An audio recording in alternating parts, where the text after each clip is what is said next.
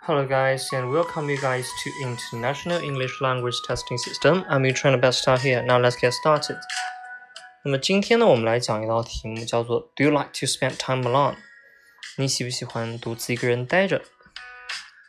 那么咱们呢，今天用正面回答，你可以说 Yes, I do. I prefer to be myself when I am exhausted. 我特别喜欢一个人啊，当我是特别劳累的时候。I like to get some extra sleep or turn on the music and listen to my favorite songs。并且呢，我会想要去睡会儿觉，或者说呢，去打开音乐，去听我喜欢听的歌。I would also like to think about the important things in my life, things like how I can do better and what needs to be corrected and so on。我会想想在我生命中一些重要的事情，比如说如何变得更好，什么可以被改善的更好等等。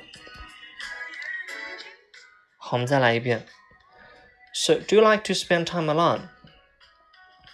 Yes, I do. I prefer to be myself when I'm exhausted. I like to get some extra sleep or turn on the music and listen to my favorite songs.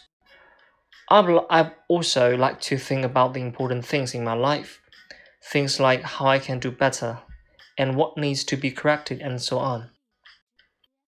OK，今天呢，我们今天学习的话题就是你喜不喜欢一个人待着？